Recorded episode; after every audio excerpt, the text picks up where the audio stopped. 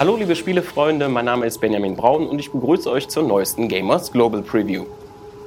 Diesmal konnte ich Little Nightmares 2 ausführlich für euch anspielen und möchte euch im Folgenden verraten, ob ihr euch das Sequel des düsteren Puzzle-Plattformers für Februar vormerken solltet oder nicht.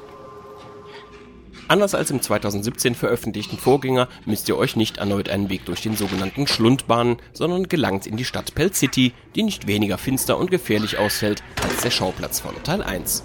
Die Bewohner der Stadt werden über Fernsehsignale vom mysteriösen dünnen Mann kontrolliert und töten scheinbar willenlos jeden, der nicht unter dem Einfluss ihres Anführers steht. Und es ist an euch, diesem im Sendeturm das Handwerk zu legen.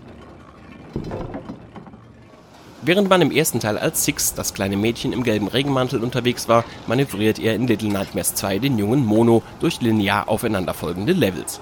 Beim Auftakt in einem Waldstück außerhalb der Stadt, den ihr bereits in der Demo auf Steam und GOG selbst spielen könnt, ist Mono noch allein. Er trifft aber sehr früh auf Six, die euch dann als computergesteuerter Sidekick begleitet, teils automatisch, teils auf Zuruf. Mono, der sein Gesicht unter einer braunen Papiertüte verbirgt, kann in etwa genau dieselben Dinge wie seine Vorgängerin. Im Wesentlichen kann er also springen, klettern, schleichen und rennen. In den Umgebungen bewegt ihr euch nicht nur von links nach rechts oder von oben nach unten, sondern auch in die Tiefe. Die Nutzung dieser Möglichkeit ist immer wieder obligatorisch. Im zweiten in meiner Preview verfügbaren Level in einer Schule löst ihr beispielsweise durch das Betreten bestimmter Bodenplatten Fallen aus. Einem vergleichsweise schmalen Objekt wie ein an einem Seil schwingender Eimer könnt ihr also entgehen, wenn ihr euch etwas weiter hinten oder weiter vorne im Raum befindet. Solche Fallen sind im Spiel nicht immer offensichtlich, wie etwa im Fall von Bärenfallen unter losem Laub, die ihr zunächst durch das Werfen eines Schuhs oder mit einem Stock auslösen und somit neutralisieren müsst.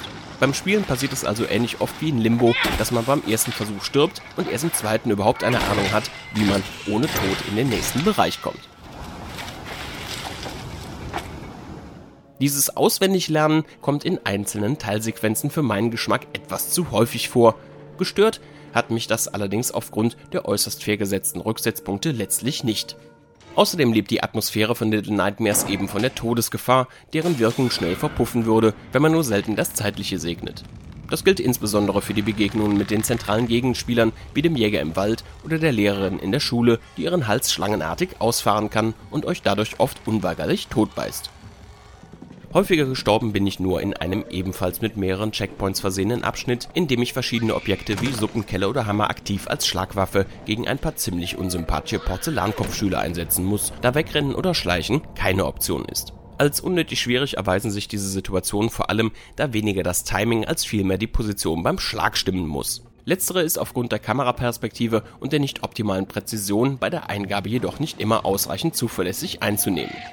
Bei einer Kletteraktion auf einem Bücherstapel scheint dieser Mangel an Präzision durchaus gewollt. In anderen Situationen greift das Spiel wiederum erheblich korrigierend ein, wenn ich etwa nach einem Sprung über einen Abgrund Six helfende Hand auf der gegenüberliegenden Seite ergreifen muss.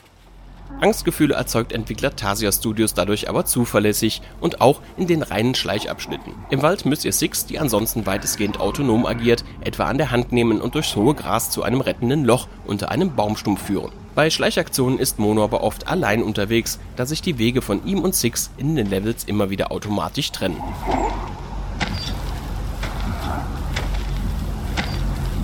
Schleich- und Jump-Run-Abschnitte werden aber nicht nur mit Action, sondern vor allem mit Rätseln gewürzt, die bislang allerdings offensichtlicher wirken als im Vorgänger.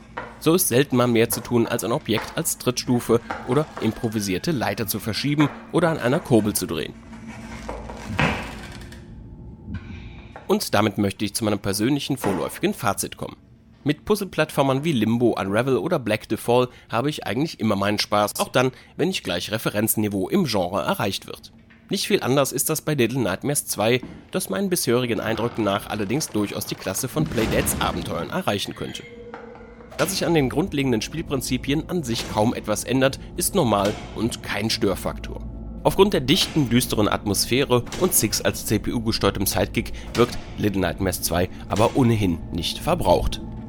Zudem war die bisweilen technisch nicht astreine Umsetzung beim Vorgänger noch ein Kritikpunkt, den ich trotz kleinerer noch vorhandener Fehler beim Nachfolger so nicht mehr anbringen können werde. Das einzige, was mich hier und dort noch stört, ist die bisweilen unnötig unpräzise Steuerung in bestimmten Situationen, wobei ich davon ausgehe, dass sich daran im finalen Spiel nichts mehr ändern wird. Am Ende bleiben deshalb eigentlich nur noch zwei Fragen. Sind die späteren Spielabschnitte ähnlich gut wie die ersten beiden aus meiner Preview-Version? Und ist das Spiel diesmal in der Grundversion länger als die knapp 4 Stunden von Teil 1? Spätestens wenn beide Fragen mit der Vollversion positiv beantwortet werden können, steht im Februar ein Pflichtkauf für Freunde von Puzzle-Plattformern ins Haus. Meine persönliche vorläufige Einschätzung lautet gut.